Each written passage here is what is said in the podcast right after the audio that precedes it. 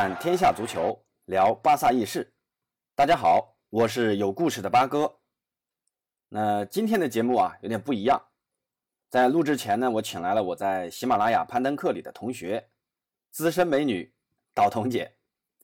她自己号称入门级的足球爱好者。呃，欢迎道童姐。道童姐，第一次来节目，跟大家打个招呼吧。嗨，大家好，我是上村道童。呃，道彤，你说自己是入门级足球爱好者，那本届欧洲杯你有自己喜爱和支持的球队吗？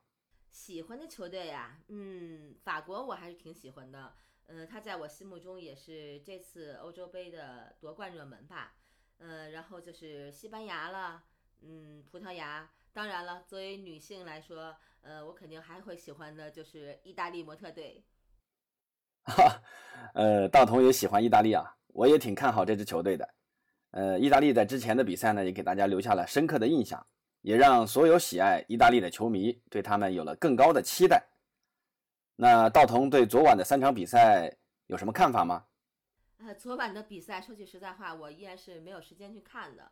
然后，但是呢，我看了一下这个比赛的这个呃，就是对阵的名单。呃，我我觉得英格兰和苏格兰这一场，我觉得应该还是值得期待的吧，因为好像苏格兰的很多的球员都是在英超踢球的，对吧？呃，那我觉得他跟英格兰的这场比赛，呃，在我心目中应该算是一场德比了吧。而且我觉得英格兰和苏格兰这两个国家，呃，在历史上他们也是有很多的渊源的。哦，我也是关注这一场啊，其他两场，呃，怎么说呢？互有胜负啊，都有可能啊。呃，但英格兰打苏格兰，那肯定是激情四射啊。两国本就有历史恩怨，那苏格兰历史上也是被英格兰欺压的不行啊。肯定是要在球场上找补回来。那好，言归正传，让我们看看昨晚的三场比赛。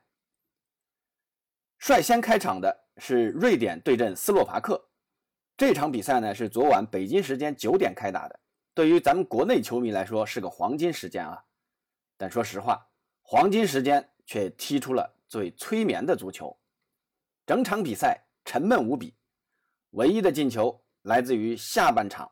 第七十六分钟，斯洛伐克门将杜布拉夫卡在出击中放倒了夸伊森，裁判果断判罚点球，福斯贝里主罚命中，瑞典一比零领先，直至中场。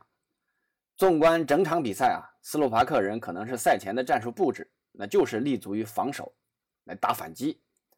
虽然控球率占优啊，但大多数都是无意义的后场倒脚，全场九脚射门，没有一脚射正。看得我是昏昏欲睡啊！反倒是瑞典队有着积极的比赛态度，全场十二脚射门，取得了一个点球进球。呃，对他们印象最深的是他们的那个前锋伊萨克啊，让我印象深刻啊，那就是毒了点儿。北欧海盗的名声不是盖的啊！看来瑞典还是劝说大伊布赶紧回来吧，这没个领军人物，瑞典不成气候啊！让我们来看看第二场比赛啊，克罗地亚对阵捷克。那这场呢是东欧内战，双方从场面上看是实力相当啊，互有攻守。无论是从控球率还是从射门数上看，都平分秋色。那比赛的转折点是发生在第三十五分钟，洛夫伦在禁区内与希克的争抢中犯规，裁判判罚点球。上场比赛奉献一个惊世的半场吊射的希克。主罚点球命中，捷克人率先一比零领先。那异地再战，很快克罗地亚就由国米前锋佩里西奇接后场长传，单枪匹马带球往前冲，辗转腾挪，在面对几名捷克后卫的封堵下，在大禁区起右脚一脚势大力沉的射门，扳平了比分。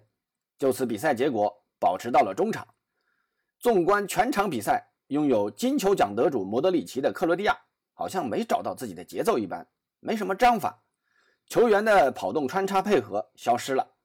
那没配合，你打简单点也可以，可长传也没什么准头。那唯一的亮点呢，就是靠着佩刀的灵光一现，右侧长驱直入，依靠个人实力扳平了比分。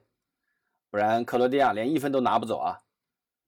看得出啊，莫德里奇老了啊，想凭借经验带领上届世界杯获得世界杯亚军的克罗地亚，但多次被断球，那无法起到前场指挥官的作用了。哎，廉颇老矣，尚能饭否？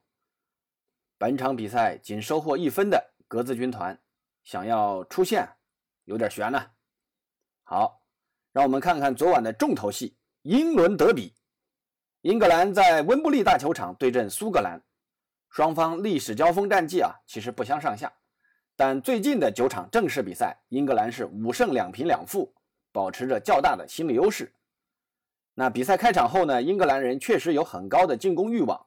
第十二分钟，芒特开出角球，斯通斯的头球攻门打中立柱偏偏出，哎呀，离进球近在咫尺啊，又失之交臂，很可惜啊。之后，快乐足球代表斯特林突至禁区，传给门前的芒特，后者几乎单刀，但球打偏了。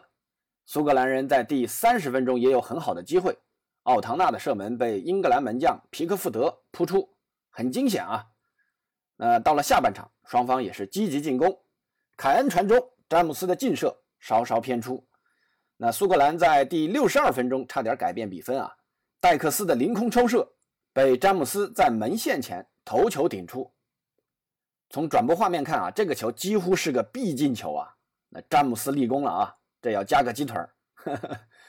随后，在第七十九分钟，快乐足球斯特林在禁区内被放倒，但裁判并未理睬，VAR 也没有介入。但现场回放和现场解说都认为这是一个点球。呃，英格兰人错失了一次改变比分的机会。那零比零的比分也保持到了中场。值得一提的是啊，没有伤病的哈里凯恩在第七十四分钟毫无征兆的被主帅。索斯盖特换下来了。作为单箭头的凯恩是目前英格兰阵中腥味最足的球员啊，全场比赛近乎消失一般，没有什么亮眼的表现，以及连续两场比赛零射正，非常的低迷啊。那反观苏格兰，战意十足，也非常熟悉对方的打法，兄弟俩你来我往，打得不亦乐乎啊，也多次创造良机，但都无功而返，只能无奈的接受平局。那下一轮呢？英格兰要面对同积四分的捷克，如果失利的话，则有可能也无法晋级淘汰赛。三狮军团要加油啊！好了，让我们看看今晚将要进行的三场比赛啊。道彤姐，今晚的三场比赛可都是强强对话，您怎么看呢？嗯，那这三场比赛呢，我是觉得，嗯，至少有三支球队是我喜欢的，像。呃，法国当然是我很喜欢的，我也我也很支持法国的，因为他在我心目中，刚才我也说了，他会是一个夺冠的热门嘛，在我的心目中。然后其次呢，就是呃西班牙，因为我以前在还是以前经常看球的时候，我可能看的比较多的联赛就是西甲呀、意甲呀、英超这这个三个大的比呃大型的比赛，我是看的比较多的。然后，嗯，我看到我听到八哥的他的这个一开始的这个音乐是这个巴萨的这个主题曲是吧？所以就是呃，如果我们在一起说西甲的话，可能我们两个会有会有一个对称啊。对，因为我是皇马的球迷啊。说到葡萄牙，葡萄牙对德国这一场呢，我是觉得我也是觉得，呃，他们应该是势势均力敌吧，可以这么说。呃，因为德国嘛，它也是欧洲的老牌劲旅了，之前会曾有德国战车之称，而且我觉得德国队他的那个打法也是很很跟他跟德国人的性格差不多，也是非常的呃完美，就是非常的有这个呃有规则。哈哈哈，道通的预测我也很认同啊，法国队是本届大赛的夺冠大热门，面对东欧劲旅匈牙利。估计高卢雄鸡仍会笑傲江湖。那 C 罗率领的葡萄牙面对来势汹汹的德国战车，胜负难料啊！我估计五五开吧。但德国人如果本场没有取胜的话，晋级淘汰赛就有很大的风险了。那最后西班牙打波兰这场比赛，就要看主帅恩里克对锋线的调整了，如何把握进球机会。今天录这期节目的同时啊，美洲杯也将迎来一场重头戏，球王梅西领衔的阿根廷对阵前巴萨中锋苏亚雷斯率领的乌拉圭。现在大名单已经出来了啊，梅西是首发，那希望梅西的阿根廷能有一个好的结果。那道彤姐你怎么看这场比赛呢？啊，真的吗？还有阿根廷呢，哈哈嗯，真好呀。因为是这样的，呃，我小的时候其实是很喜欢阿根廷队的，因为当时有马拉多纳嘛，啊，上帝之手，大家应该也都知道。呃，并且我是觉得阿根廷这支队在我心目中，呃，它一直都是属于世界的强队。然后就是包括包括现在他应该，呃，梅西应该还在阿根廷对吧？所以就是我觉得，呃，还是非常有实力的一支队伍。所以在二零一四年的那个世界杯，大概也是我就是最后看球的那几年。呃，当然阿根廷也也有遗憾，好像他我记得二零一四年的世界杯他们是止步八强了，当时我还觉得挺遗憾的。好，感谢道彤姐今天的支持啊！好啊，很开心能够到有故事的八哥同学的直播间来，呃，来跟大家聊一聊足球啊。作为一个现在的。作为一个足球小白，能够跟呃八哥同学学习学重新学习一些足球的知识，呃，我也希望以后还可以有机会再过来跟八哥同学多聊一聊，就是目前现在的一些呃球员，因为我确实已经很不很不熟悉了，嗯，我我喜欢和熟悉的一些老将，大部分都已经退役了。所以就是对新一代的球员呢，我还真的不是很熟。所以对各国家的实力来讲，嗯，我可能说的有很多地方不是不太对，或者也不太专业。然后还望广大球迷们海涵海涵。好，欢迎大家关注道童姐啊，她的喜马 ID 叫上清道童。好，谢谢大家的支持。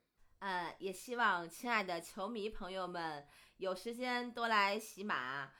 有故事的八哥的同学，这里多一听一听他对足球的见解，然后给他一些支持，谢谢大家，谢谢，再见。也希望大家在此次欧洲杯上都能够呃看到自己喜欢的球队、自己喜欢的球员在赛场上